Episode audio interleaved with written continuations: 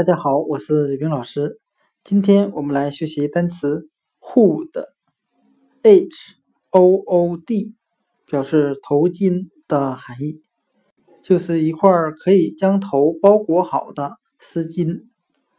我们可以用谐音法来记忆这个单词 hood，它的发音很像汉语的护的，保护的护。我们这样来联想这个单词的意思。头巾的作用就是用来保护头部的。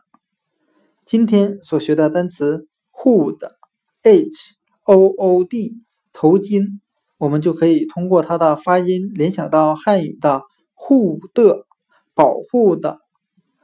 头巾是用来保护头部的。另外，我们也可以用单词 head，h e a d，表示头的含义。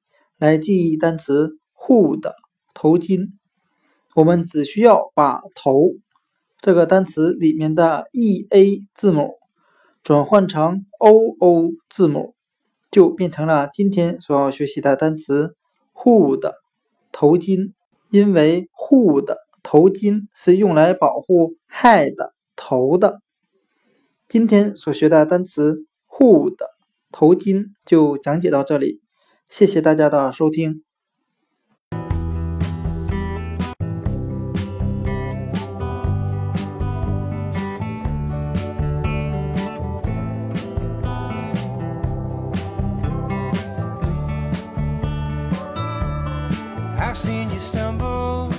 i've seen you fall